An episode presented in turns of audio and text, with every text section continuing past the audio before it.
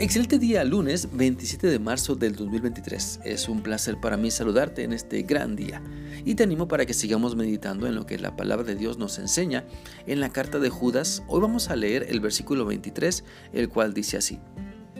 Rescaten a los que necesitan salvarse del infierno y tengan compasión de los que necesitan ser compadecidos, pero tengan mucho cuidado de no hacer el mismo mal que ellos hacen. Mira, así como Dios nos ha rescatado enviando a su Hijo por nosotros y un día lo entendimos y lo recibimos, ese mensaje de salvación, también así hay muchas personas a nuestro derredor que están creyendo un mensaje equivocado, un mensaje falso que los conduce lejos del plan de salvación de Dios. Por eso es nuestro enfoque, o debe ser nuestro enfoque, presentarles la verdad de la palabra de Dios para que Cristo rescate su vida, para que puedan clamar a Dios, para que les encauce en la verdad y así disfruten la vida eterna, la vida nueva, la vida abundante que Dios ha preparado para ellos. Por lo tanto, no cerremos nuestros ojos ni nuestra mente, no cerremos nuestro corazón ni nuestros sentidos a la necesidad que estamos percibiendo porque quien no ha decidido seguir a Cristo tiene la gran necesidad de salvación de su alma. Y cada uno de nosotros, si ya estamos siguiendo al Señor Jesús, porque le hemos creído, porque recibimos su mensaje, tenemos la responsabilidad de darles a conocer el mensaje de salvación por medio de lo que somos, lo que decimos, lo que hacemos. Así que acerquémonos a las personas que necesitan de Cristo mostrando su amor, demostrando la transformación que Él está operando en nuestra vida, porque cada uno de nosotros somos el pedazo de Biblia que muchas personas primero leerán. Por eso, nuestra actitud al compartirles de Cristo y dejarles ver nuestro estilo de vida es bien importante.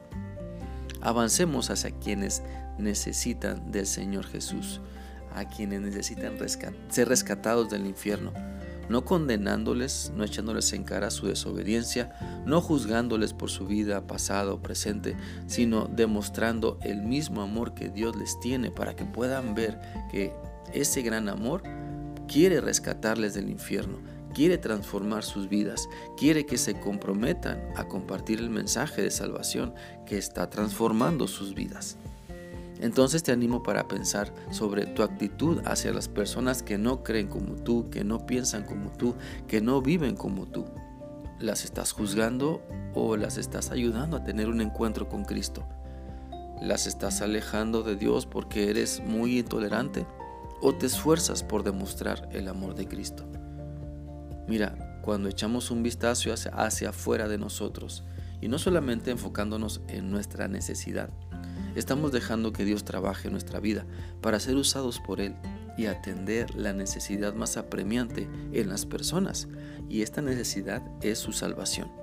La Biblia dice en Romanos 1:16, no me da vergüenza anunciar esta buena noticia. Gracias al poder de Dios, todos los que la escuchan y creen en Jesús son salvados, no importa si son judíos o no. Pidamos entonces a Dios la capacidad de que nuestra alma arda por anunciar el mensaje de salvación a las personas que tanto necesitan de Cristo. Pidamos a Dios que nos saque de nuestra comodidad para enfocarnos más en quienes no conocen al Señor.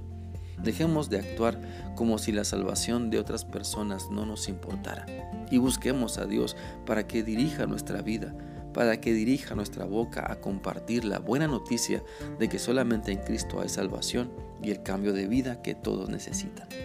Espero que esta reflexión sea útil para ti y que sigas meditando en lo que Dios te ha mostrado el día de hoy. Que tengas un bendecido día y Dios te guarde siempre. Hasta mañana.